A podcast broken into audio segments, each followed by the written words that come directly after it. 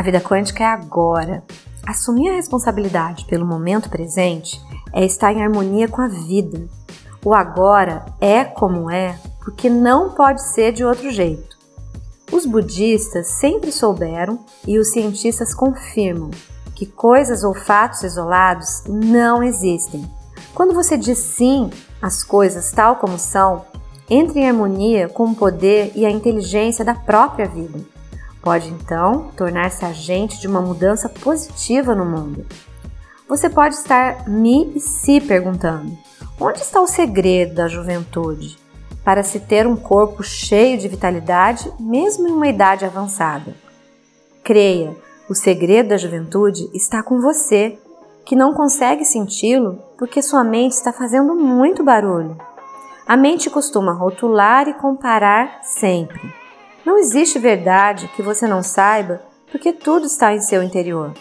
Ao se lembrar e acreditar neste fato, a sabedoria da vida será ativada dentro de cada célula do seu corpo.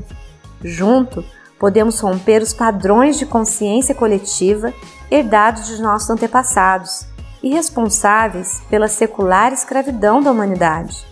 Reconhecer que a identificação com esse falso eu interior só trouxe medo e infelicidade é o primeiro passo para uma vida mais plena e abundante.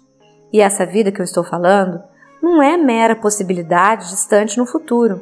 Ela se encontra disponível agora, não importa quem você seja ou onde esteja. Eckhart Tolle afirma que pensar se tornou uma doença. Isso acontece sempre quando as coisas se desequilibram. Veja, não há nada de errado com o corpo humano.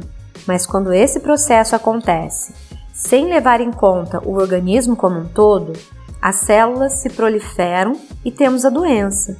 De maneira geral, não usamos nossa mente, é ela que nos usa. Quando começamos a observar a mente operando nossos pensamentos, ativamos um nível mais alto de consciência e percebemos que existe uma inteligência além do pensamento, que é apenas um pequeno aspecto da inteligência. Neste estágio, é possível perceber que todas as coisas realmente importantes, como o amor, a beleza, a criatividade, a alegria e a paz interior, surgem de um ponto além da mente. É neste ponto que começamos a acordar. Baseado no processo de expansão da consciência, é possível concluir que o bom resultado de um exercício, tanto para o corpo quanto para o rosto, depende da energia que se coloca na sua prática. Atenção plena no movimento, que se executa sem ficar divagando e fixar-se apenas no momento presente, faz toda a diferença para alcançar o sucesso em qualquer tratamento.